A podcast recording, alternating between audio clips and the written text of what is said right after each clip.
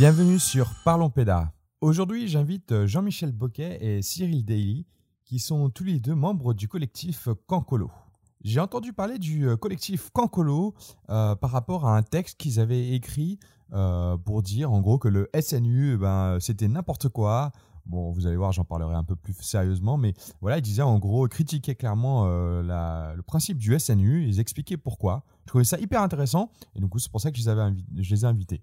Alors on a a très peu parlé au final du SNU, hein, ça c'est plutôt en fin, euh, d'entretien, euh, mais on a surtout parlé de qu'est-ce que c'est qu'une colo. Euh, qu'est-ce qu'on voilà pourquoi à un moment on fait des colos on continue à faire des colos avec les enfants. Et, et puis aussi quel, sens on met dans une colo en fait? Pourquoi à un moment il, faut enfin voilà quel sens il faut, mettre? Et on, va parler aussi surtout de finalité. Et tout ça ça va être mis en confrontation avec le tourisme. Et oui pour eux une colo ce n'est pas du tourisme donc euh, bah, je vous souhaite une bonne écoute.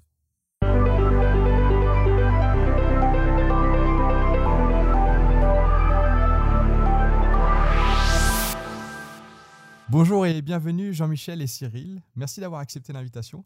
Alors euh, c'est un peu particulier puisque vous êtes deux cette fois-ci. mais pour parler de pourquoi vous êtes deux avant, j'aimerais un peu si vous pouviez vous présenter rapidement avant. Eh ben alors je, je commence donc euh, Jean-Michel Boquier. Euh, euh, mon vrai métier c'est directeur du MRJC et à côté de ça j'ai des activités qui sont des activités de, de, de, chargé de cours à l'université donc à l'université Paris 13 et à l'Institut supérieur de pédagogie qui est la branche pédagogique de l'université de la Cato à Paris. Euh, et puis, euh, euh, c'est sans doute une des raisons pour lesquelles on est là, c'est qu'on on participe à un collectif qui s'appelle le collectif Cancolo, euh, qui a maintenant 5 à 6 ans d'existence de, de, et qui a pour vocation de tisser des liens entre recherche, praticiens des écolos, et d'essayer de, de, faire des propositions pour, pour un avenir pédagogique des colos. Cyril, je te rends la parole. Merci et merci pour euh, pour l'invitation. Donc euh, je suis Cyril Dei. Alors mon vrai métier c'est prof de PS, mais euh, j'en ai j'ai quelques autres quelques autres activités également. J'interviens comme chargé de cours à l'université aussi à Amiens, à Lille et à Rouen. bon j'ai été animateur, directeur, organisateur de colo et de centres aérés. je me permets de les appeler comme ça. Euh, et dernièrement plus particulièrement avec des enfants en situation d'autisme. Et euh, je suis docteur en sciences de l'éducation euh, au, laboratoire CIRNEF de Rouen. Donc j'ai travaillé sur les rapports au risque des animateurs volontaires d'accueil collectif de mineurs. Et donc j'ai participé avec Jean-Michel et d'autres copains à la rédaction d'un rapport qui est le rapport Génération Cancolo, euh, qui a traité des mixités, et à cela s'est succédé euh, la création du collectif Cancolo euh, qu'a évoqué Jean-Michel. Avant d'expliquer un peu qu'est-ce que c'est collectif, comment il s'est créé ce collectif? Alors, je vais peut-être raconter l'origine. Hein, l'origine de ce, de ce collectif, elle naît dans un rendez-vous qui s'appelait les Rencontres de Courcelles, où on avait cherché à organiser un symposium autour des questions pédagogiques dans les colos. Et on a appris à, à l'occasion de ce symposium euh, qu'il y avait un appel à projet Génération Cancolo euh, qui serait mis en œuvre par le, le, ministère de la Jeunesse et des Sports. Donc à l'époque, en 2015, c'était euh, Valérie Fournéron qui était euh, ministre sur le sujet. Et assez rapidement, on s'est dit s'il y a un appel à projet un peu innovant sur la question des camps et des colos, il y aura un dispositif d'évaluation. Et donc on a, euh, je dis on parce qu'on a très vite constitué un, collectif de gens euh, euh, qui ont fait en fait des travaux de recherche sur la question des colos, des pédagogies, pour pouvoir répondre à cette euh, à cette offre d'évaluation. Donc le, le, collectif il naît en répondant à cet appel à projet, en fait à cet appel à, à évaluation de l'appel à projet Génération Cancolo. Et puis ensuite, on a, travaillé collectivement, on était neuf, hein, neuf chercheurs à travailler sur le sujet. Euh, euh, pour, euh, avancer et pour pouvoir faire ce, rapport. Et, à la suite du rapport, donc il a été publié, ça a été assez conflictuel avec avec à l'époque la GEPVA, donc l'administration en charge des colos. Et on a quand même décidé de, publier ce rapport dans l'état où il était. et il a été lu, relu, complété par toute une série d'acteurs d'écolo qui ont trouvé que, ce qu'on avait, que, ce qu'il y avait dedans était intéressant et méritait effectivement qu'on puisse le, débattre et le croiser.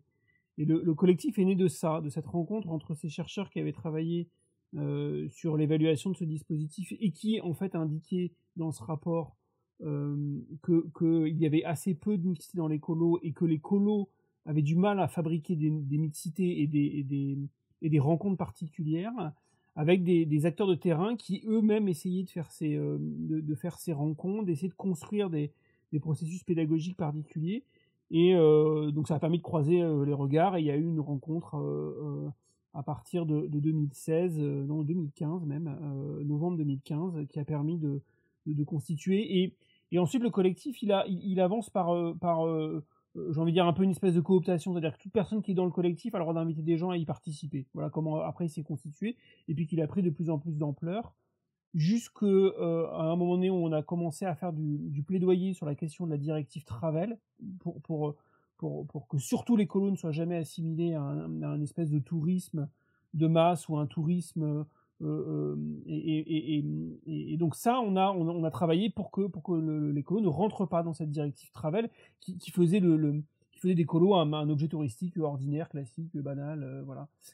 et, là, il y a d'autres gens qui sont revenus et qui a, qui a renforcé encore plus le, le, nombre de personnes à l'intérieur du collectif. Enfin, en gros, vous êtes un, une sorte de lien entre le gouvernement et, et les associations, euh, euh, les organismes de séjour, etc. Ou, quand je dis un lien, ça veut dire que vous êtes porteur d'une voix vers le gouvernement. Bah, je, veux, bien intervenir là-dessus. en fait, il y a hum, des petites associations, des, des personnes qui sont peut, peut-être parfois isolées et qui n'ont pas accès à certaines informations ou dont la voix n'est pas forcément entendue.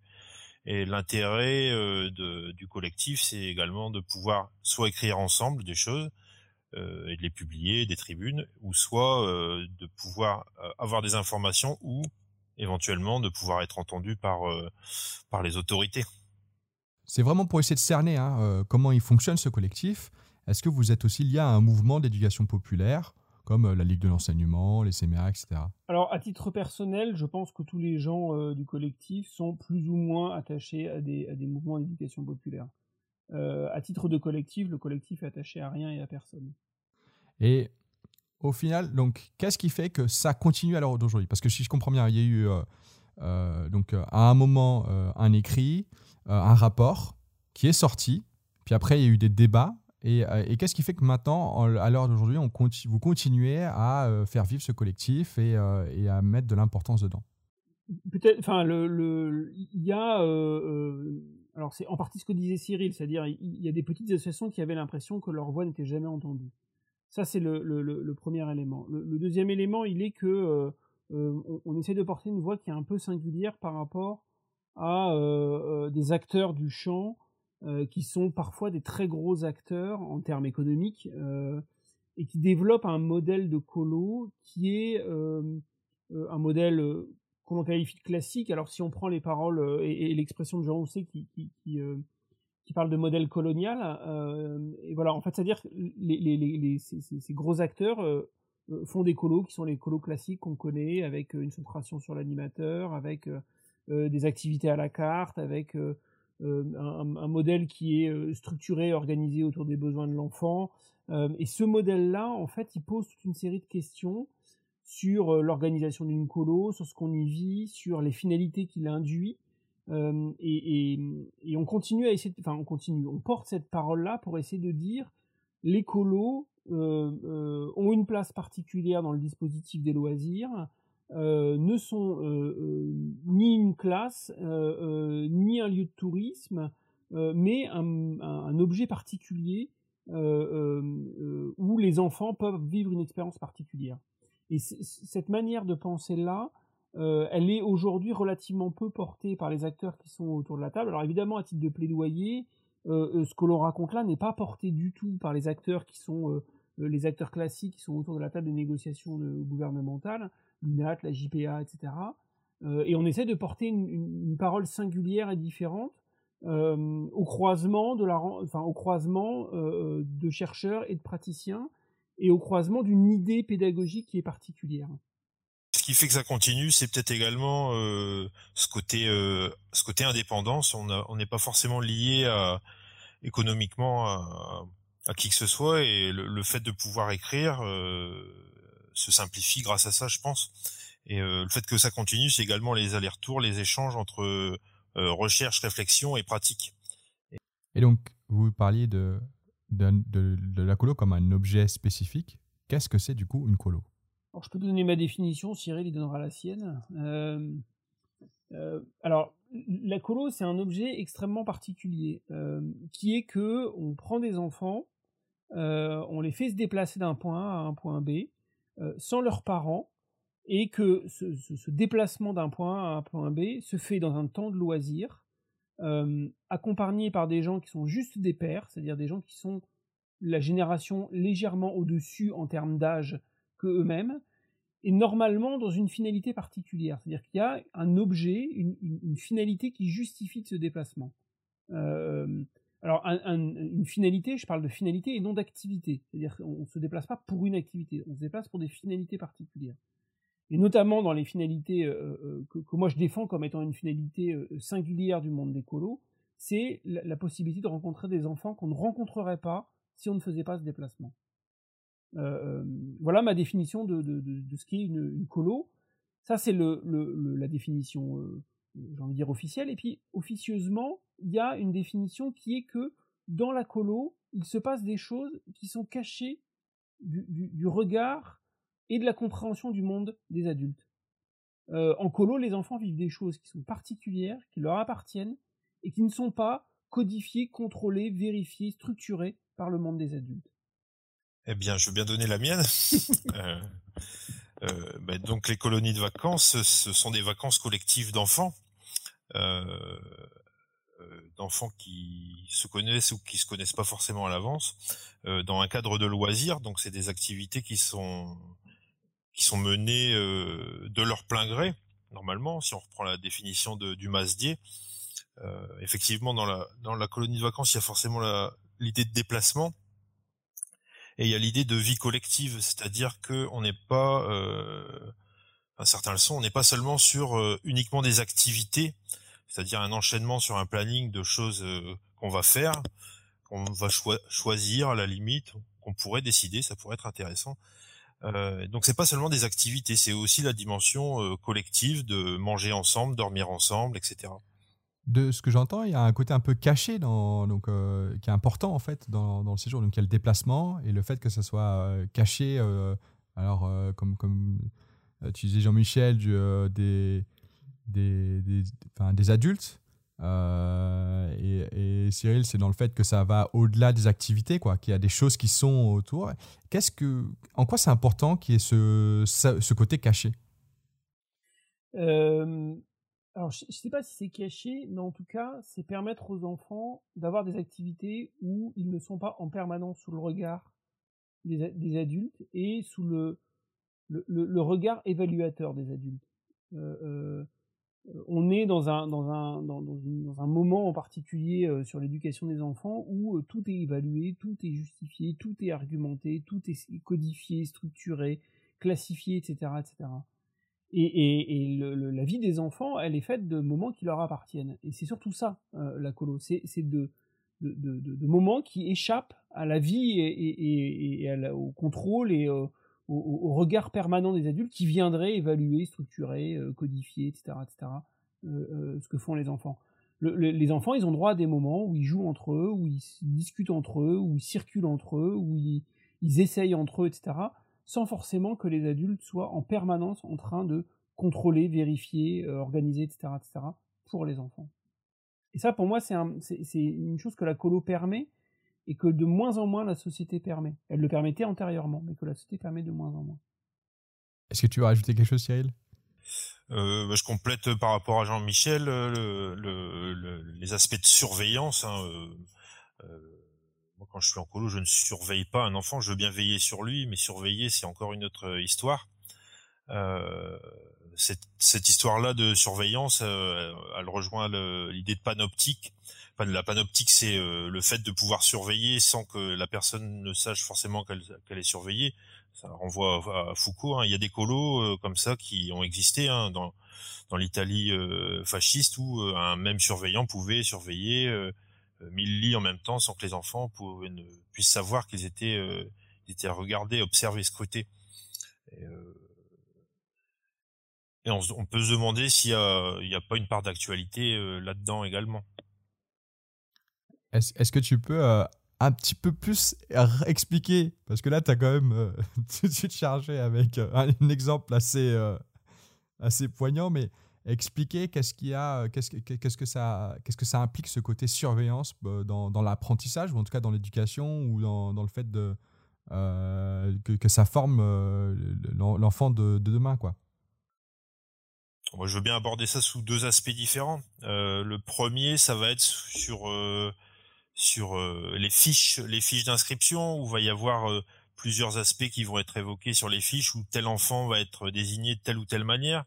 Et, et du coup, les animateurs, les directeurs vont pouvoir s'approprier des choses qui sont pas forcément vraies en soi, mais plutôt dans ce qui a déjà été observé avant, et du coup se contenter de, de vérités qui, de certitudes qui n'en sont pas forcément. Ils préfèrent se satisfaire de fausses vérités, de fausses certitudes, que de chercher à découvrir eux-mêmes, parce que ces fausses vérités, elles peuvent toucher euh, les enfants en situation de handicap, comme les enfants qui, qui proviennent de banlieues, comme elles peuvent toucher les filles également, les garçons. il va y avoir des fausses vérités qui vont être entretenues comme ça. Ça c'est la première partie de ma réponse. Et la deuxième, ça va être sur l'idée de mesure. On va mesurer, on va mesurer le plaisir. Quitte à ce que le plaisir de certains ne soit pas satisfait, mais c'est pas grave, le, maximum de plaisir a été obtenu. Euh, et ça, renvoie également à l'universalisme. Hein. On va essayer de, de, faire rejoindre tout le monde à, de mêmes idées. Alors, euh, d'ailleurs, au passage, enfin, c'est quelque chose qui m'a fait tilter. Vous appelez ça camp colo et pas camp séjour. Vous savez, avec, euh, je pense que vous avez quand même bien réfléchi au mot euh, quand, quand, vous l'avez créé, ce collectif. pourquoi choisir le mot encore colo pour colonie de vacances? C'est le mot. Alors, on, utilise le terme de colo et pas de colonie. on pourrait, peut sérieusement se poser la question du terme colonie de vacances. Hein, euh, on utilise le terme de colonie de vacances, de colonie pénitentiaire, on, utilise le terme de colonie, de coloniser. Euh, on parle de colons euh, parfois quand on, quand on parle des enfants dans les colos. alors, on utilise simplement l'expression familière. dans le langage populaire, on parle de, de, colo. le gamin part en colo. Voilà, c'était l'idée de garder aussi cette expression populaire et ce, mot qui est le, mot des enfants et le mot des, parents, des familles, euh, des ex-enfants quand ils ont été eux-mêmes en colo. Euh, ça, c'est le, premier élément. Et peut-être le deuxième, c'est euh, le, une colo restera toujours une colo. La, la, catégorie administrative, elle change tous les 20 ans. Hein. On est passé de, de, centre de vacances à accueil collectif de mineurs, à accueil collectif de mineurs, comment dire, à caractère éducatif. on parle de séjour de vacances, etc. Donc le mot change. Euh, et puis, euh, euh, moi, à titre personnel, le terme de séjour me fait penser à du tourisme. Et comme je, je, milite très fortement pour que l'écolo ne soit pas du tourisme, bah voilà, j'utilise pas ce terme-là, je préfère le terme populaire qui renvoie peut-être aux origines de, ce que c'est. Et ben justement, pourquoi une colo, c'est pas du tourisme? Bah, on a écrit un article avec Cyril sur le sujet. il y a deux ans, je crois, ou trois ans, consultable sur The Conversation. Bah, alors, je dis, ça, ça en fait en pointant aussi le fait que vous avez dit que la colo, c'est quand même une, il y a une question de déplacement qui est assez reliée au tourisme. Et donc, du coup, qu'est-ce qui fait qu'à un moment, ce déplacement n'est pas du tourisme? Le déplacement des enfants, il est, dans, dans, l'histoire des colos, il est plutôt lié à la caravane scolaire que, euh, que au tourisme. Euh, hein, les caravanes scolaires, c'était euh, c'était ces, ces, ces, moments où, dans, le, dans, dans, le 18e et au 19e, les, enfants des classes circuler à pied hein, pour, euh, se rendre dans d'autres endroits et aller découvrir d'autres espaces pour apprendre. Euh, C'était ça le, les caravanes scolaires. Alors, les colos s'inscrivent dans cette histoire-là, elles s'inscrivent pas du tout dans l'histoire du tourisme. Euh, rappelons quand même que le tourisme, hein, c'est une activité euh, pour, une partie de la, bourgeoisie au début du, fin, 19e, début du, du, 20e, hein, et qui a une, activité là de balnéaire, etc., etc., où on allait prendre du bon temps parce qu'on avait, avait des loisirs. Donc déjà, avant 1936, les ouvriers n'avaient pas de congé, enfin pas de congé payé, donc le tourisme n'était pas accessible. Donc le, tourisme, c'est une activité de bourgeois. Voilà, c'est l'origine de ça. ensuite, à partir du moment où il y a eu des congés payés, il y a des choses qui se sont mises en place avec une série de, de manières de faire le tourisme qui reste l'activité première de partir et d'aller en vacances. et, ensuite se développe une activité économique de tourisme qui est essentiellement basée sur de l'activité, sur on va faire des choses en particulier quelque part, etc. Avec une structuration économique, puisque c'est un marché, et ça a toujours été un marché, qui s'est certes ouvert et qui, qui s'est ensuite démocratisé, etc., etc., mais ça reste un marché. Et si je posais la question à des gens sur où partent en vacances les gens par rapport à, leur salaire ou à leur revenu, tout le monde sait pertinemment que le tourisme est organisé de telle manière que les, pauvres partent à certains endroits et les riches à d'autres. Et que un, certain nombre d'espaces de, hein, sont absolument pas mélangés, et que d'ailleurs quand on commence à essayer de mélanger les gens dans les espaces de tourisme, ça pose des problèmes. Euh, donc l'objet, c'est pas, pas le tourisme en tant que tel qui pose question, c'est cette organisation du tourisme qui pose question, et notamment cette séparation que le tourisme induit entre euh, euh, des lieux pour des, pour des gens qui ont de l'argent, des lieux qui en ont pas, et, on pourrait pousser le raisonnement un peu plus loin, des lieux pour des gens qui sont en situation de handicap, et des, jeux pour des, des lieux pour des gens qui ne sont pas en situation de handicap, etc. etc. C'est-à-dire qu'on revient sur la question de la mixité, enfin des mixités. Et, et les colos ne, doivent surtout pas basculer là-dedans. Elles ont en partie basculé à partir des années 80, hein, euh, mais elles doivent revenir à ce qu'elles sont, c'est-à-dire des lieux de rencontre. Donc on, réduit un peu la pensée hein, euh, dans, l'explication en disant les colos c'est pas du tourisme parce qu'on ne veut surtout pas que ce soit ce, type d'activité. Euh, moi j'ai encore vu là très récemment cet été des, lieux qui sont à destination exclusivement d'enfants en situation de vacances aidées, donc des gens qui sont plutôt soit de la classe moyenne, soit des gens en situation de pauvreté réelle, et des, lieux de vacances, des colos, hein, pour, des gens qui ont de l'argent. Euh, euh, donc, on est bien sur une, séparation des gens à travers cet outil qui est la structuration du tourisme euh, comme elle est aujourd'hui organisée. voilà, et, pour l'avoir vécu à titre personnel, hein, j'ai toute une série d'anecdotes sur les petits-enfants de banlieue ou, les petits-enfants que, que, je transportais euh, qui n'avaient pas toujours des papiers, et, quand on se présentait dans un certain nombre de, stations balnéaires, on avait systématiquement dans les, dans les magasins des gens qui nous suivaient en permanence de, peur que nos, gamins soient systématiquement des voleurs. Euh, euh, ça, c'était c'était quelque chose qu'on a, qu'on a rencontré à, intervalles réguliers, et on voit bien qu'il y, a quelque chose de très prégnant dans, ce, dans, cette séparation. Ouais, je veux bien juste compléter ce que tu ce que tu viens de dire au niveau au niveau euh, des groupes qu'on des groupes qu'on peut emmener euh, en colo. Euh, j'ai fait des entretiens avec des animateurs, animatrices pour pour ma thèse, et il y a une animatrice qui m'a expliqué que ça ça peut même aller très loin cette histoire-là, c'est-à-dire qu'il y a des colos où certains enfants peuvent faire des activités et d'autres dont les parents n'ont pas payé cette activité-là sur une même colo, bah, ne font rien, rien, puisque les parents n'ont pas payé. Donc il y a une différenciation parfois même au sein des mêmes colos euh, au niveau économique. Et là, est-ce qu'on est toujours dans, une colonie de vacances? Ben j'en suis pas sûr. Là, euh, on commence à accéder au, au tourisme. Mais est-ce que, du coup, là, de ce que j'entends, c'est un constat? C'est-à-dire que, du coup, à l'heure actuelle, il y a de plus en plus de séjours qui sont comme ça. Est-ce que vous pensez qu'on peut revenir vers, justement, euh, des séjours plus mixtes? Moi, euh, je, veux bien poursuivre du coup. Euh, euh, il y a des modèles de colonies de vacances qui vont être portés sur sur le non choix de l'enfant, c'est-à-dire les activités sont imposées. Il y a des colonies de vacances qui vont être construites sur le choix de l'enfant cette fois-ci. On peut se demander la différence entre entre ces colos-là et le Club Med finalement, puisqu'on va pouvoir aller s'inscrire sur telle ou telle activité, mais sans vraiment en décider. Il y a des modèles de colonies de vacances où cette fois-ci on va on va euh, décider de son activité. Et il y a toute une construction qui va être individuelle, qui va être collective au sein d'un groupe euh, sur, euh, sur ce type de colonie de vacances. Alors là, j'entends bien, ça c'est. Mais est-ce que tu penses qu'on peut retrouver ça? C'est-à-dire, du coup, qu'est-ce qui fait qu'à un moment, cette machine dans les années 80, elle est allée vers justement le séjour plutôt que la colo? Qu'est-ce qui fait qu'à un moment, on est allé vers quelque chose, comme tu dis, où il y a, finalement, il n'y a plus de mixité et, et comment, du coup, enfin, j'imagine que c'est ça qui peut aider à inverser la machine. par ce biais-là, comment inverser la machine et faire qu'on retrouve des, des colos avec de la mixité, avec, avec cette idée qu'on n'est plus dans une forme de tourisme. Les, finalités, le, jusqu'au, jusqu'aux années 80, pour faire un peu rapidement, alors c'est le texte de Jean Housset hein, sur la fin des finalités qu'on, peut retrouver.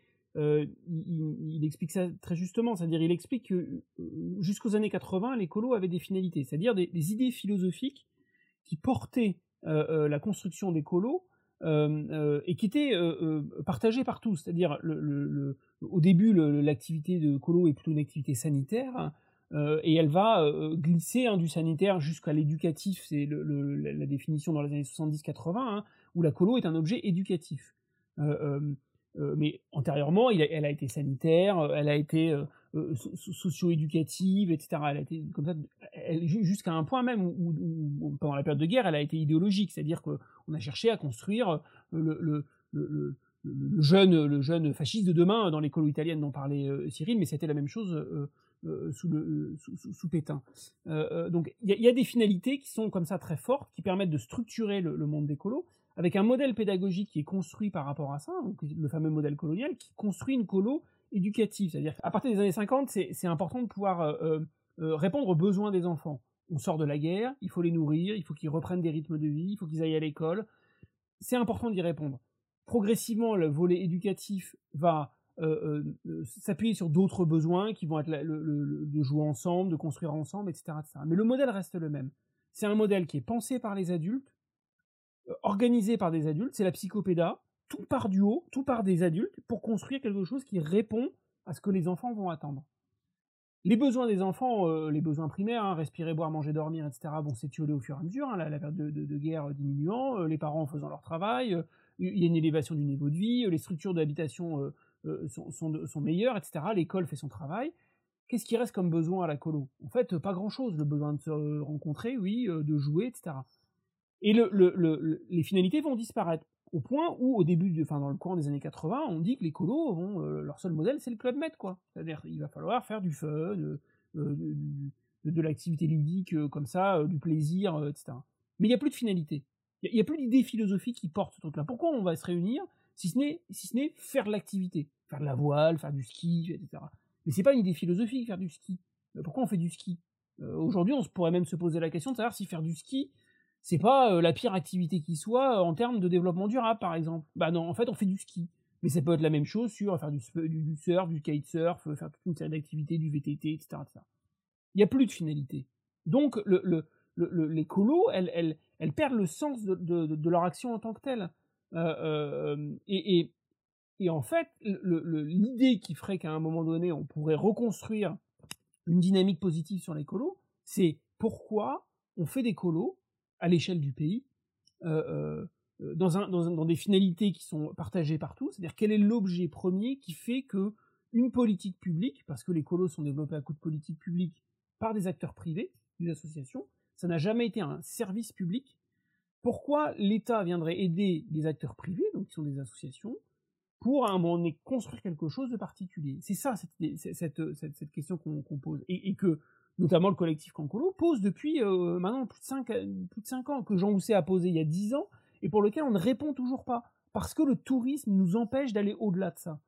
Le, nous, on dit, on fait des colos aujourd'hui pour pouvoir euh, euh, faire des, des, colos un espace de rencontre pour construire de l'égalité, du soin, de la prise de décision collective, de l'apprentissage de la démocratie, du faire avec d'autres, etc., etc. Ça, pour nous, c'est ce seraient les finalités qu'on devrait tous porter qui justifieraient une politique publique.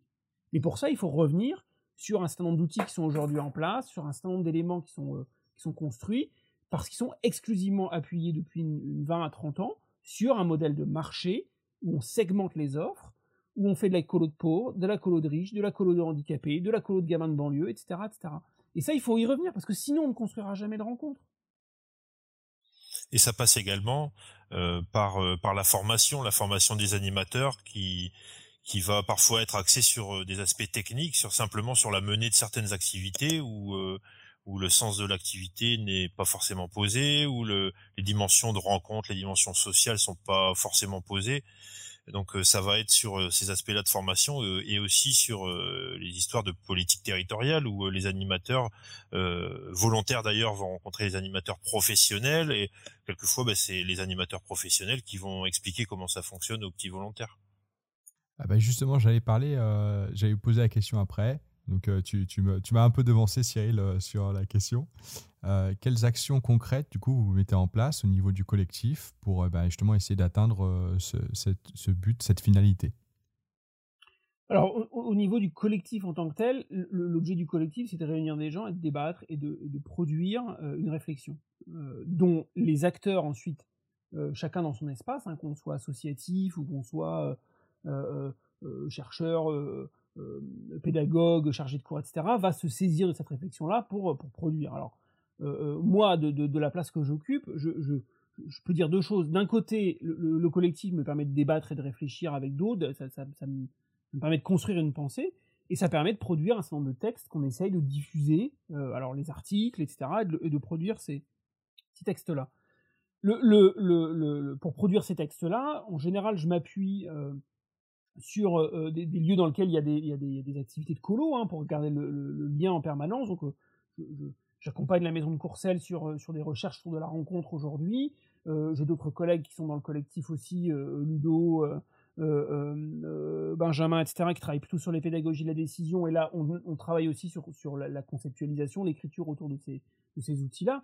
Ça, c'est ce que je fais. Et puis, il y a, y a un volet peut-être plus pratique hein, que, que que je peux avoir, euh, euh, notamment au sein du MRJC, c'est qu'on va réfléchir sur la construction de, stages de formation d'animateurs. Hein. Donc on va, on va là travailler avec d'autres hein, sur la construction de, stages de formation BAFA, BAFD, où on, pourrait décaler le, décaler le sujet, c'est-à-dire euh, faire une formation de directeur de, BAFD. Donc ça, on va, on, aurait aimé lancer ça en, en, 2019 euh, on l'a retardé en se disant bon on n'était pas tout à fait prêt on va le faire en 2020 puis en 2020 il y a eu le Covid puis en 2021 il y a eu le Covid donc tout ça décale mais on, aimerait pouvoir faire une, formation par exemple sur qu'est-ce que c'est que rédiger un, projet pédagogique qui n'est pas rédigé en objectifs, moyens, évaluation, etc., etc., mais qu'on décrit une manière de faire de faire colo. Ça c'est sur le BFD. Sur les Bafa, il y, a, deux réflexions. On va essayer de décaler les les, euh, thématiques des BAFA à pro pour apprendre à travailler autour de, la question des mixité, des différences, etc.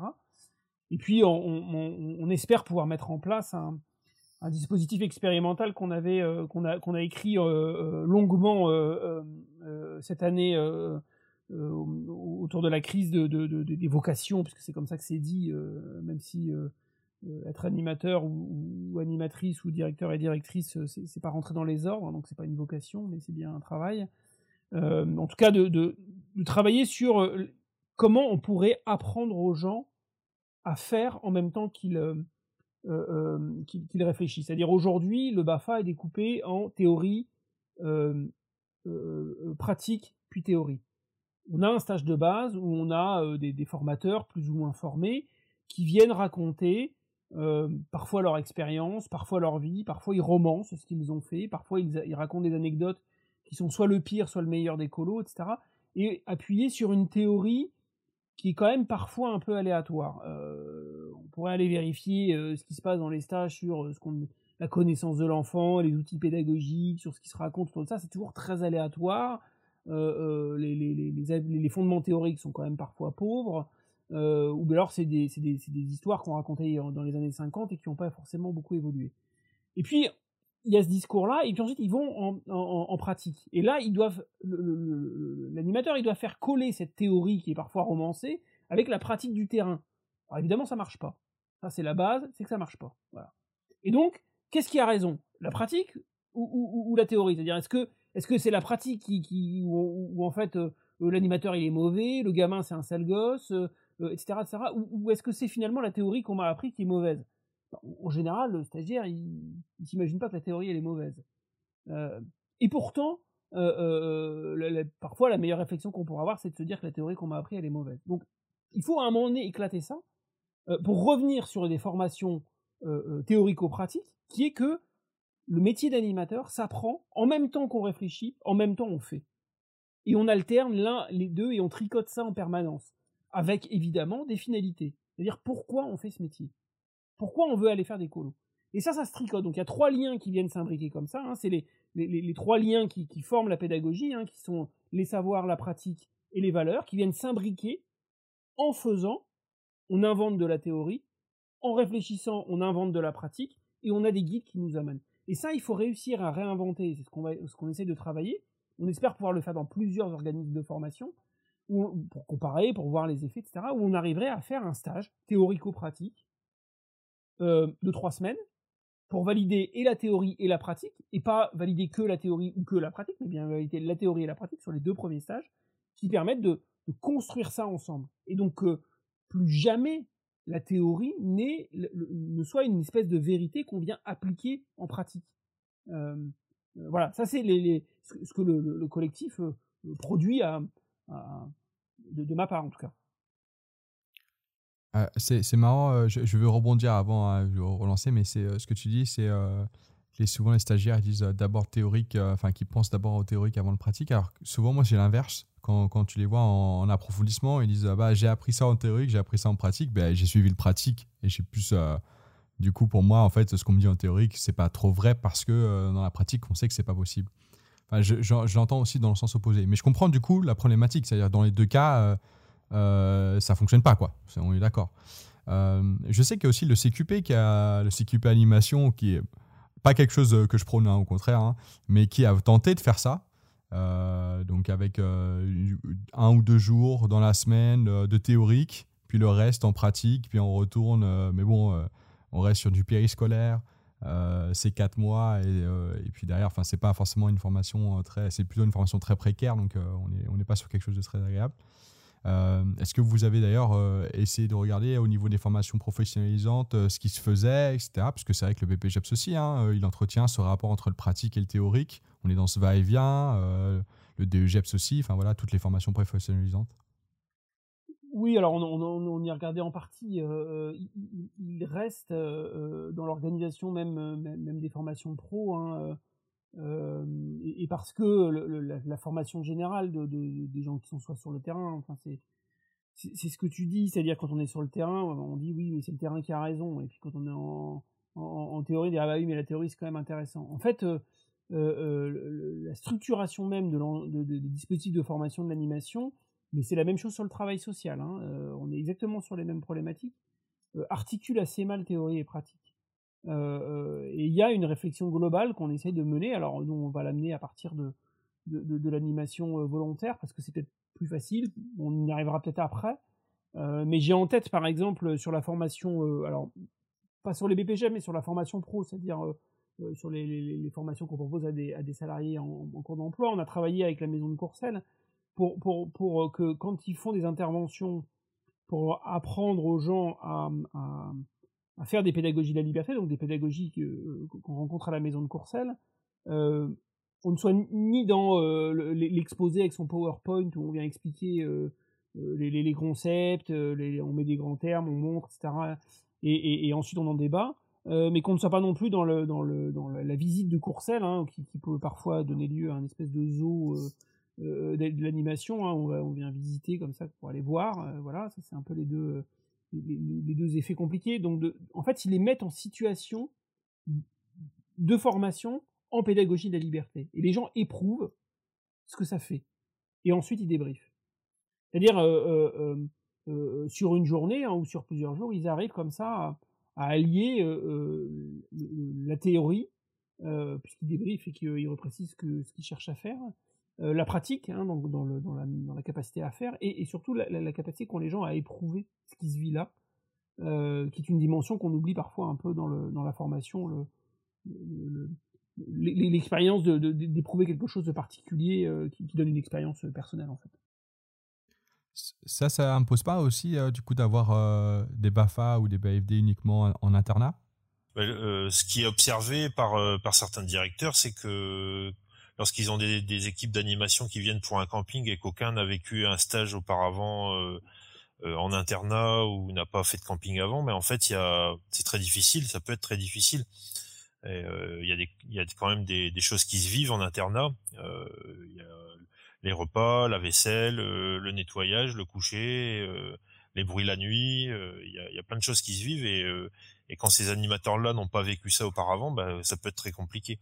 Après, il y a effectivement la dimension économique. Hein. Les stages en externat, c'est moins cher, en demi-pension également. Euh, mais généralement, les, personnes qui, ont vécu leur stage en internat expliquent que bah, eux, ils ont largement préféré cette, version-là. Et toi, du coup, Cyril, euh, quelles actions ou qu'est-ce que ça, a changé euh, sur toi, sur ton propre terrain? Bah, comme Jean-Michel, ça me permet de rencontrer des, des, colonies de vacances qui vont être particulières. Par exemple, la, les cités d'enfants avec lesquelles euh, je travaille sur, euh, j'ai travaillé sur les, la sociométrie. Donc, euh, il y a eu une, une, étude qui a été faite sur sur quatre quatre groupes d'enfants qui venaient de quatre, quatre colos différentes et qui se sont retrouvés sur le même lieu. Donc, le, le but de, du jeu, de l'étude, ça a été de voir bah, comment les enfants se rencontraient dans une colo alors qu'ils ne se connaissent pas vraiment auparavant. Et donc, euh, ça a permis de voir que chaque euh, chaque enfant de la colo finalement s'était lié d'amitié avec un enfant qui n'était pas de sa colo d'origine, par exemple. Donc, euh, il y a eu ces aspects-là.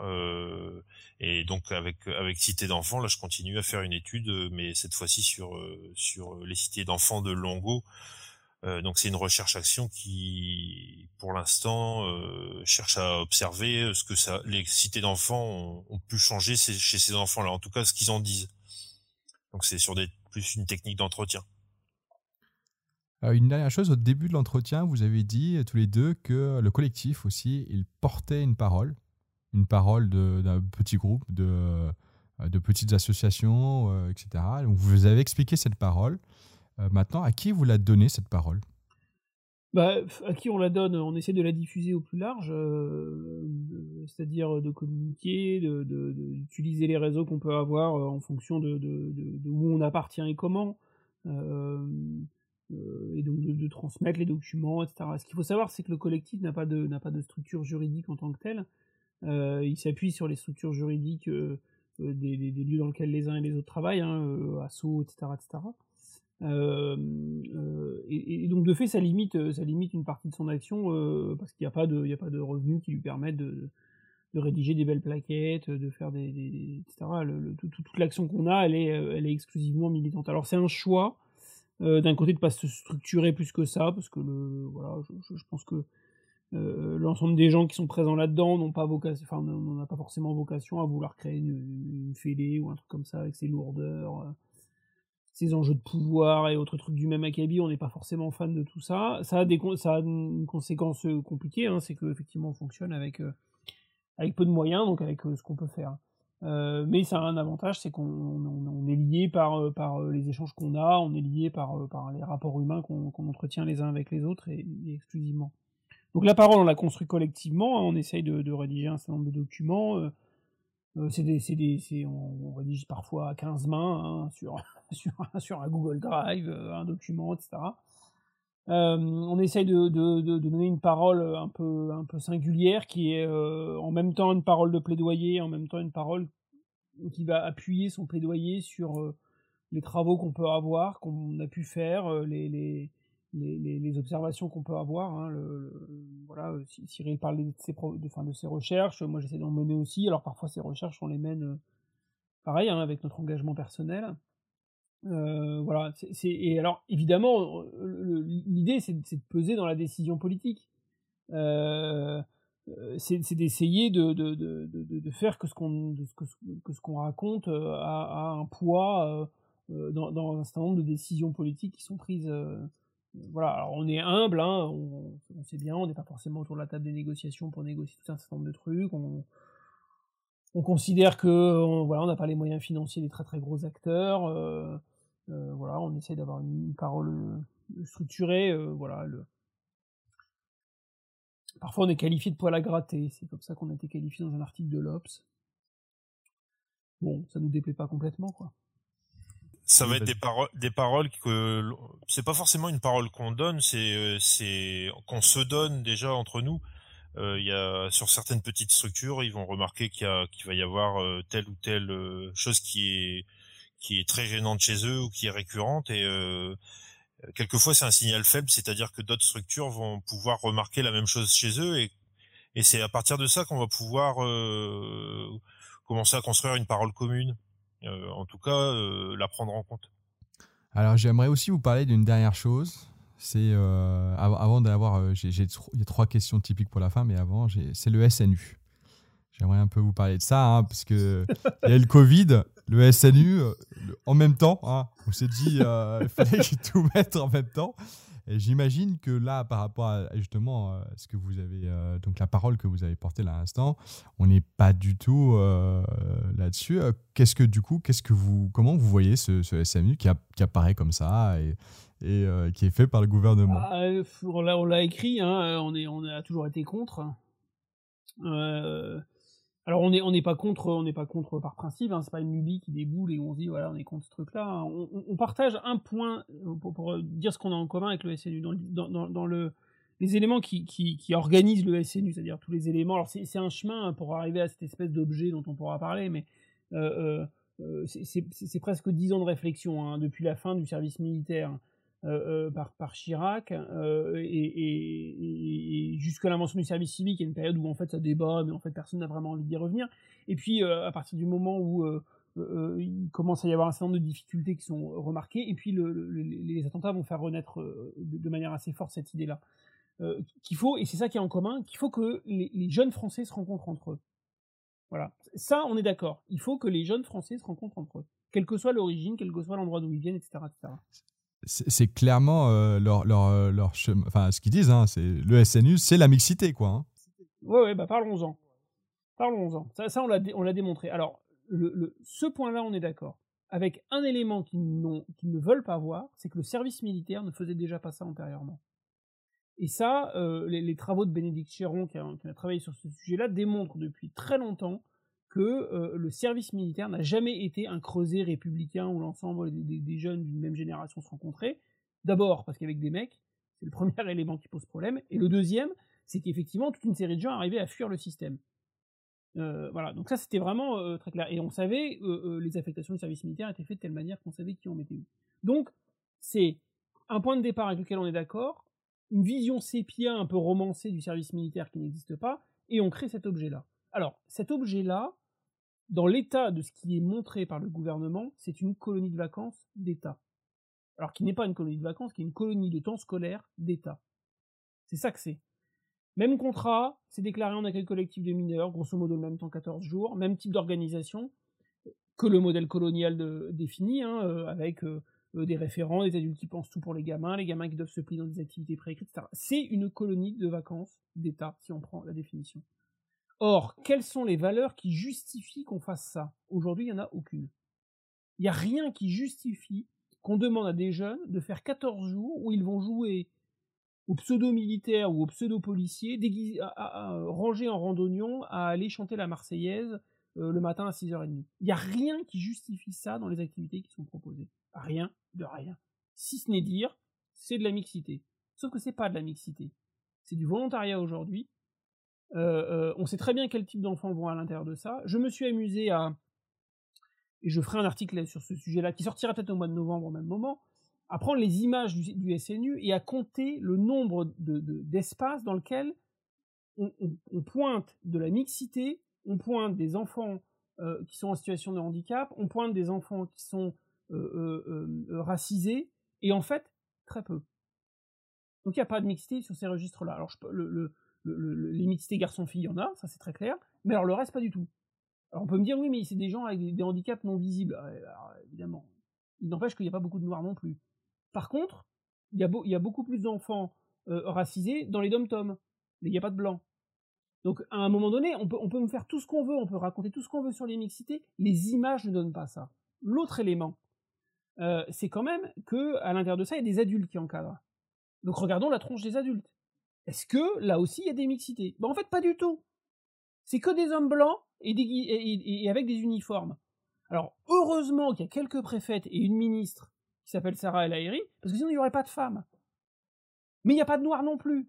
Sauf dans les dom Ah non, dans les dom c'était des blancs là. C'est bizarre, c'est-à-dire que c'était des, enfants noirs. Enfin, on peut prendre le truc dans tous les sens. Ce qu'on nous donne à voir est un truc qui ne ressemble absolument pas à un creuset de rencontres, etc., etc. Et puis après, on rentre dans le modèle pédagogique. Le modèle pédagogique, c'est un modèle hyper classique, scolaire, organisé, structuré. On a décidé que c'était ça la norme. On a décidé que c'était ça qu'il fallait que les enfants y fassent, et c'est ça qu'ils font. C'est de la pédagogie scolaire. Là aussi, je me suis amusé à regarder les dispositions, c'est des photos. On peut regarder la disposition.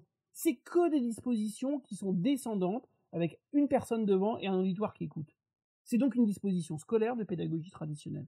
Donc on est dans une colonie d'État autoritaire, en tout cas parce que ça donne à voir, et qui fonctionne de la même manière que les pires pédagogies scolaires alors que c'est censé être adapté à l'ensemble d'une population et parfois des gens qui sont en situation compliquée. Et j'ajouterai un élément, c'est que c'est tellement normé ce bordel-là que le, moindre enfant qui ne rentre plus dans les cases est de fait exclu. Et sur ça, il suffit de regarder le documentaire Zone interdite d'M6, c'est pas moi qui l'invente, c'est dans le documentaire de la première expérimentation. Là, on n'a pas d'image sur la deuxième, donc on ne sait pas. Le premier, il suffisait de voir. Il y a une gamine qui pose problème, on lui, elle s'en va, hein, et on lui fait une leçon de morale en disant c'était ta chance, t'as raté ta chance, etc. etc. Euh, D'où le SNU, c'est la chance de qui et de quoi, etc. Cette gamine, elle était mal. Plutôt que d'essayer de travailler à en prendre soin, on l'exclut. Et puis il y avait un gamin qui était euh, en situation de handicap. Alors il s'est foulé la cheville, donc il était en fauteuil roulant, bah, il faisait une activité dans la forêt. Alors évidemment, le fauteuil roulant dans la forêt, ça, ça marchait pas bien. Alors on lui a donné plus ou moins un Tokiwoki pour faire. En fait, il était incapable de faire l'activité proposée. Donc le truc est même pas inclusif. Voilà. Donc c'est ça qu'on nous présente et qu'on nous dit c'est euh, service national universel. Bah en fait non, c'est une colonie d'État avec des, un certain nombre d'éléments qui sont préécrits, qui descendent, autoritaires, définis par... Voilà, c'est tout. Et, et, et, aujourd'hui, euh, euh, si on va un tout petit peu plus loin, donc on nous promet hein, que ce sera généralisé à 80 000, c'est dans les bleus budgétaires de cette année, à 80 000. De toute manière, c'est 600 000 jeunes, 650 000 jeunes, une génération, il n'y a enfin en France, il n'y a pas 650 000 lits pour loger les enfants. Donc en fait, ce projet-là, dans, la faisabilité des choses, est impossible. Donc pourquoi on le fait? Ça, personne ne répond. Pourquoi on fait ce, service national universel? Personne n'est capable d'y répondre. Et certainement pas les gens qui l'ont décidé. Et tout ça pour un engagement qui va être euh, forcé. C'est pas un engagement volontaire, c'est un engagement forcé. Euh, est-ce que tu peux expliquer un peu pourquoi euh, c'est forcé? Oh, je vais faire une passe décisive à Jean-Michel, il a l'historique de ça. Mais c'est, c'est euh, euh, euh, en fait le, le, le, comment dire, si, si, veulent, enfin, si, s'ils veulent construire réellement un certain nombre de mixité avec des, des, avec des, des enfants, il y a toute une série de gens qui vont fuir ce truc-là. Donc, si on veut effectivement que l'ensemble des, populations se rencontrent, il faut impérativement l'imposer. Et les premiers qui fuient, c'est pas les gens en situation de pauvreté ou les gens en situation précaire, c'est les gens qui ont le plus de raisons de fuir de ne jamais aller se, confronter aux gens les plus pauvres, les plus difficiles, etc. Donc notamment les riches. Et ça, c'est pas moi qui le dis, c'est la Fondation Jean qui a un article magnifique pour expliquer combien les riches fuient les dispositifs du commun. Donc d'une manière ou d'une autre, si on veut qu'à un moment donné l'ensemble de la France se rencontre dans des espaces de vie collective, et eh ben en fait, on est obligé d'imposer le système. Sauf qu'en fait, on va l'imposer c'est en partie les riches qu'il va falloir imposer de venir, mais ils vont inventer des dispositifs qui vont euh, leur permettre de fuir. Et puis, on peut rajouter des éléments. Dans ces dispositifs-là de vie commune, à quel moment, quelles règles on pose, comment on les construit, etc. Là, il y aurait un objet démocratique absolument génial à faire. Si on imposait à tout le monde de se retrouver à un endroit, on pourrait inventer des règles de vie collective. Inventer une espèce de république de 14 jours où on invente un certain nombre de règles égalitaires, liberté, égalité, fraternité. Et on construit ensemble. Bah, c'est pas ça qui se passe c'est trois quatre euh, gens qui ont été militaires pendant cinq ans dans un contrat en CDD qui rêvent de que la France soit militaire, qui vont aller refaire du, militaro-militaire ou du policiero-militaro à l'intérieur de ce truc-là. Voilà, donc ça c'est compliqué. Euh, et puis il y a, des vieux fantasmes hein, euh, politiques de rendre quelque chose, hein, de, la, République, c'est d'abord des devoirs avant d'être des droits. Alors moi je pense que c'est d'abord des droits avant d'être des devoirs. Hein, la République c'est ça, c'est d'abord ce devoir de donner quelque chose à son pays pour qu'il vous le rende, ça c'est le, grand délire du moment. Et donc de fait, il faudrait imposer ça aux jeunes pour qu'ils aient le droit derrière de passer le permis de conduire. C'est en partie ou de passer des examens. Alors là, euh, si on en est là à imposer ce type de choses, euh, hein, d'aller d'aller euh, se, ranger en randonnée et de, chanter la Marseillaise à 6h30 du matin, en, se soumettant à l'autorité pour avoir le droit de passer des examens, on peut se poser la question est-ce que c'est qu'une démocratie Est-ce que c'est que la liberté des personnes et la liberté des citoyens? Tu ne penses pas que c'est aussi en lien avec la, crise à l'école? Avec le, fait qu'il y a beaucoup d'enseignants qui sont souvent en train de dire que les enfants écoutent de moins en moins, écoutent de, enfin, c'est de pire en pire. Je vais faire une passe décisive à Cyril qui est de l'intérieur. C'est marrant, j'ai entendu ça ce matin. ah, ça, se dit de plus en plus, hein euh, Oui, mais sauf que c'est pas nouveau. Hein. Déjà, dans l'Antiquité, ça se disait déjà. C'était peut-être déjà vrai. Non, je pense pas. Je pense que c'est vraiment pas d'aujourd'hui. D'ailleurs, en termes d'impression, il y a aussi euh, une autre chose dont euh, c'est vrai que j'ai pas, j'ai pas parlé, mais je me dis peut-être pour finir là-dessus aussi avant, euh, il y, a beaucoup d'organisateurs de, de colo qui disent qu'il y a de moins en moins d'enfants qui s'inscrivent en colo euh, et que c'est de plus en plus difficile, en tout cas euh, pour eux de survivre. Est-ce que vous trouvez, vous aussi, que c'est la fin des colos bientôt? Il y a bien une réalité des chiffres, c'est la baisse des nombres de, de, de départ qui est sous le million, avec plusieurs raisons. Le, départ avec les comités d'entreprise notamment, par exemple, qui a extraordinairement euh, baissé. Euh, et du coup, à cette euh, réalité-là, correspond peut-être un élément de réponse. C'est est-ce qu'on pourrait pas réinventer, réinventer l'écolo, qu'elle qu'elle puisse, qu'elle puisse se se vivre, se construire ensemble de façon différente que le modèle colonial évoqué par Jean Housset dans ses publications. Toi aussi, tu es d'accord avec cette idée que si on ne change pas les choses, là, euh, sûrement les colos vont toucher à leur fin. En fait, on a observé dans le dans le rapport Génération Cancolo qu'il y avait quand même déjà euh, des, des façons de s'organiser qui qui étaient qui étaient déjà euh, qui, qui contournaient un petit peu les, ACM, qui étaient un petit peu autour de ça, qui n'en étaient pas, mais qui en étaient presque en fait. Et et du coup, il y a, de nouvelles, déjà des nouvelles façons de se rencontrer de façon euh, peut-être autrement mixte, c'est-à-dire peut-être pas que des jeunes, peut-être euh, des familles, etc. Euh, donc il y a déjà des, modèles qui se dessinent. Les enfants, les jeunes n'ont pas nécessairement besoin d'adultes pour pouvoir s'organiser, pour partir en vacances ensemble, pour aller camper dans le bois du coin. donc il y a une partie part d'invention un petit peu de, cette euh, fonction d'animateur bah, qui qui donne à la colo euh, ce, côté peut-être empêchant si si c'est si c'est très cher les enfants n'y vont pas mais alors qu'ils peuvent très bien et ils le font hein, euh, se rencontrer et pratiquer des activités ensemble. C'est un point qu'a qu'a montré la, crise sanitaire. Toute une série d'associations du collectif Cancolo qui ont euh, euh, mis en place euh, des pédagogies particulières, pédagogie de la décision, pédagogie de la liberté, pédagogie autour du développement durable, autour de, de l'égalité de genre, etc. etc. L'ensemble de ces, ces organismes de colo ont, ont, plutôt, et en 2020 et en 2021, plutôt vécu des, très belles années économiques. Quand, le, la colo construit quelque chose d'extrêmement particulier dans son rapport à l'autre, en fait, les gens reviennent. Euh, alors, il y, a une, vraie question économique hein, euh, sur le coût de ces colos-là. Euh, il y a des gens qui ont fait des travaux extrêmement importants. Il y a des acteurs de, du collectif Concolo qui essayaient de, faire des colos à 0 euros, autofinancés, etc. Il y a des gens qui ont utilisé toute une série de dispositifs pour pour financer euh, un certain nombre de choses, pour pouvoir faire partir des populations particulières, pour pouvoir mélanger les gens, etc. Il n'empêche que quand il y a un projet spécifique, à dimension particulière, avec une, dimension pédagogique importante, en fait, les colos vivent bien. Alors, je vais finir avec les trois questions. Euh, alors, il y en a une, c'est, euh, enfin la première en tout cas, euh, c'est ça reprend une série que j'avais fait l'année dernière, que, que, voilà, qui, qui bien, les gens avaient bien apprécié, qui s'appelle La foi où. Donc l'idée, c'est de vous rappeler la fois où vous avez, vous avez fait telle ou telle chose en colo, hein, euh, j'imagine, ou euh, en formation, enfin voilà, un moment dans, dans, dans un temps euh, pédagogique, et de raconter cette fois et de l'analyser. Bah, je, vais prendre une, une, une situation qui, qui que, j'ai rencontrée sur une colo qu'on qu travaillait avec des collègues en pédagogie de la décision.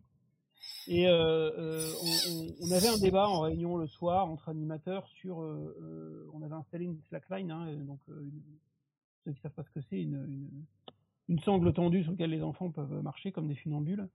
Et il y a eu euh, tout un débat euh, euh, sur cette slackline, savoir si cette slackline, il fallait la démonter tous les soirs ou pas, ou s'il fallait poser des règles particulières autour de l'utilisation de la slackline pour qu'il n'y ait pas de danger, pour que les voilà. Donc il y avait un certain nombre de gens qui disaient il fallait qu'il y ait un animateur qui soit toujours à côté de la slack pour que les gamins puissent monter dessus, etc. Je précise que c'est un, un séjour d'adolescent. Euh, et puis, euh, et puis bon voilà, le, les décisions est prises de démonter la slack tous les soirs euh, parce que c'est trop dangereux, etc. Bon voilà, le temps passe, la, la slack elle reste, les, gamins vont dessus, elle est démontée tous les soirs. Et puis à un midi, la slack était donc restée installée hein, puisqu'on l'a démontée le soir et pas le midi. Et là, il y avait les, deux fils du, du, taulier de la maison qui viennent sur la slackline. Alors deux enfants, hein, plutôt d'âge primaire euh, sans animateur, sans rien, qui montent sur la slackline et qui euh, apprennent tous les deux euh, spontanément à essayer de, marcher sur ce câble et à s'inventer leurs propres règles pour, savoir comment ils pouvaient être en sécurité, pour garantir que l'un surveillait l'autre, etc., etc. Et donc là, j'ai appelé deux animateurs qui étaient dans la salle, qui avaient négocié tout ce qu'il fallait pour qu'il fallait démonter coûte que coûte la slack parce que c'était hyper dangereux. Je les ai juste mis devant la fenêtre et je leur ai dit alors, c'est dangereux ou pas une slackline? C'est une très bonne question. Et toi, Cyril, tu as une anecdote? C'est pas une anecdote spectaculaire non plus. Hein. Euh, c'était dans mes premières années d'animation, donc j'étais dans une petite ville euh, de la Somme. Euh, et donc il y avait des enfants. alors il y avait quand même une particularité, c'est que c'était un centre qui regroupait 450 enfants de la même ville. Euh, c'est-à-dire que le fils du maire euh, était dans le même centre que les enfants qui habitaient dans les tours qui étaient juste à côté du centre. On était tous euh, au même endroit. après ça, il y a eu, il y a eu une dispersion des centres et donc du coup il y a eu des centres qui étaient un peu plus par par quartier. Bon. Donc là tous les enfants étaient regroupés et et je me souviens, ça m'avait marqué, j'avais 17 ans, 18 ans, et il y avait un enfant qui... A, je, mangeais bien à l'époque hein, déjà, mais euh, il y avait un enfant qui avait 7 ans, 8 ans, et qui mangeait deux, trois fois plus que moi. Et euh, donc du coup, bah, c'est là que j'ai compris que qu'il mangeait pas forcément chez lui le soir, il mangeait pas forcément chez lui le, le matin. Et donc euh, c'est ça a été un moment où j'ai j'ai eu j'ai eu accès, j'ai eu connaissance de que que, que ça que ça existait, euh, que ça existait près de chez moi. Euh, et c'est un enfant également qui euh, qui allait livrer les prospectus à 4 heures du matin avec sa mère. Alors pour que sa mère puisse aller euh, boire un coup le soir au, café. Euh, et ça en fait, et en fait ce, ce genre de enfin cette rencontre là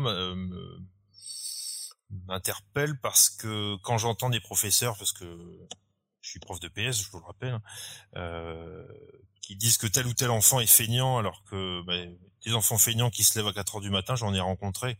À l'école, on disait qu'il était feignant, alors que alors que il se lève à 4 heures du matin pour aider sa mère euh, à faire des courses. Donc c'est des choses qui sont très relatives et les appréciations des professeurs sur les bulletins de notes ou bien les discussions entre professeurs euh, au sujet de tel ou tel enfant dont, ils ignorent presque tout euh, me font parfois bondir. Je pense très bien avoir compris que tu, tu dis qu'en gros tu as réussi, c'est la première fois ou une des premières fois où tu t'es mis à la place de l'enfant et tu as compris en fait qu'il y avait autre chose que le moment de l'école, quoi, que, ça, que sa vie continuait à l'extérieur. Et les adultes ne s'en rendent pas forcément compte. Est-ce que vous avez un livre à conseiller? Oui, moi j'en ai un. je conseillerais la lecture. Alors la lecture, c'est quelque chose de particulier. Euh, le, bouquin, c'est euh, et pourquoi que les colos sont pas comme ça de Jean Housset? Alors pourquoi pourquoi pourquoi celui-là? Euh, Pour plusieurs raisons. D'abord parce que c'est le bouquin qui m'a moi fait rentrer en, pédagogie, c'est-à-dire c'est le bouquin qui m'a fait dire à un moment donné il va falloir faire autrement. Alors j'avais comme comme comme dit comme dit Jean Housset pour rentrer en pédagogie il faut avoir des insatisfactions. J'en avais une série et ce bouquin m'a apporté m'a apporté quelques éclairages. Ça c'est le, la première raison. Et la deuxième surtout c'est parce que euh, ce, bouquin, j'ai dû l'ouvrir 25 fois avant de réussir à le lire. C'est-à-dire que c'est tellement compliqué à lire, Jean Housset, il fait des, les, pages, il n'y a pas de points, c'est hyper dense, que en fait, je l'ai refermé 25 fois. Je dis 25, je sais rien, c'est peut-être 30 ou 15, mais voilà. Et, en fait, il y a pour, pour pour pouvoir travailler en pédagogie, il, faut coûte que coûte, et ça je le dis aux élèves, euh, enfin aux étudiants euh, à l'université, il, faut obligatoirement accepter de rentrer dans la complexité. Et rentrer dans la complexité, c'est accepter de lire un certain nombre de textes où a priori on comprend pas grand chose, mais que parce qu'on va débattre euh, à plusieurs, on va finir par comprendre. Et Jean Housset, je l'ai ouvert, je l'ai refermé, je l'ai ouvert, je l'ai refermé. Je l'ai lu en comprenant pas le quart de la moitié de ce qui était écrit la première fois que je l'ai terminé. Euh, mais dix ans après, il continue encore à m'alimenter parce qu'il y a des gens qui m'ont éclairé. Et puis, comme je l'avais lu, je pouvais poser des questions. Et que c'était tellement complexe qu'à un moment donné, ça pouvait éclairer. Et il faut, coûte que coûte, rentrer dans la complexité. Donc, c'est ni la théorie qui a raison, ni la pratique, mais c'est cette complexité de l'alternance entre les deux et de la, dialectique entre les deux. Euh, alors, moi, celui qui m'a qui m'a le que j'ai envie de partager, c'est euh, c'est un livre de Fernand Deligny euh, qui s'appelle Graines de crapule. Alors c'est un livre que j'ai souvent vu dans les stages, que j'ai même moi-même souvent partagé dans les stages, euh, qui est fait de petites phrases, euh, plutôt accessible celle-ci, mais alors c'est un livre qu'on peut mettre peu de temps à lire, on peut mettre une heure à le lire, mais on peut mettre toute une vie à le comprendre. Et, euh, et c'est, enfin, c'est comme ça que j'ai découvert euh, Fernand Deligny, et euh, ça m'a donné aussi envie de lire le reste et qui n'est pas moins passionnant. Donc tout le travail qu'il a fait auprès des enfants psychotiques m'a m'a beaucoup plu, même ému. Euh, sa façon de sa façon d'envisager l'humain et de et euh, de d'essayer de comprendre son mode de vivre et de, et de le respecter euh, au mieux, au mieux. Un grand classique. Alors que le Housset, je l'ai pas encore lu, mais j'ai aussi entendu dire qu'il était très difficile à lire. Et j'appréhende justement la lecture, donc je comprends les, vos, deux, vos deux références tout à fait. Et pour euh. l'anecdote, quand même, le, le Housset, je suis tombé dessus parce que je, quand j'étais étudiant, je, je, vais euh, à la FNAC et je, cherche. J'avais une FNAC où il y avait un rayon pédagogique qui était assez développé, donc je cherche dans le rayon pédagogie un truc sur l'écolo. Et c'était le seul bouquin qui était sur l'écolo. Donc je serais tombé sur un bouquin d'un pauvre type qui faisait de la sociologie, peut-être que j'aurais été passionné de sociologie, je ne sais pas. Mais c'est le hasard en fait. Voilà. pour finir, où est-ce qu'on peut euh, retrouver euh, si on veut continuer à discuter avec vous? Euh, le, normalement, bon, il y a, les, articles qu'on publie, la, majorité sont co-signés avec Cyril. après, on, on, a quelques-uns qui sont plus plus sur nos champs à nous, euh, voilà. Euh, normalement, mon mail il est relativement accessible dans plein d'endroits, donc euh, en général ça fonctionne assez bien. Et puis accessoirement, j'ai un compte Twitter que j'essaie d'alimenter de multiples réflexions. Voilà, qui est à mon nom, hein, je, ne fais pas partie des gens qui travaillent sous pseudo, j'assume mes propos, je, les défends, et voilà. Donc c'est JM Bokeh mon compte. Euh, mon mail doit être relativement accessible aussi, euh, ainsi que mon compte Twitter. Par contre, euh, donc j'ai des textes, des, textes qui sont publiés également en tapant notre nom sur sur Google comme Jean-Michel, ça se retrouve assez facilement. Et ma thèse va être bientôt en ligne dans un ou deux mois, je crois. Merci beaucoup, Jean-Michel et Cyril. Merci. Merci pour l'invitation. Merci d'avoir écouté ce podcast. Bon, si vous voulez les retrouver, vous avez bien compris qu'il fallait tout simplement les chercher sur Google, nom, prénom, ou euh, via Twitter. C'est vrai qu'ils sont assez faciles d'accès. Euh, c'est comme ça moi-même que d'ailleurs je les ai euh, contactés. C'est via via Twitter. si vous avez aimé cet épisode, bien évidemment, vous pouvez mettre un ami 5 étoiles, 5 étoiles, pas 5 étoiles, sur Apple Podcast. Euh, et puis vous pouvez aussi euh, simplement voilà vous abonner à notre newsletter, euh, nous envoyer un petit mail en disant ah comme vous êtes fan de ce qu'on fait. franchement, franchement vous imaginez pas comment on est content dès qu'on reçoit ce genre de choses. Je vous dis à la semaine prochaine.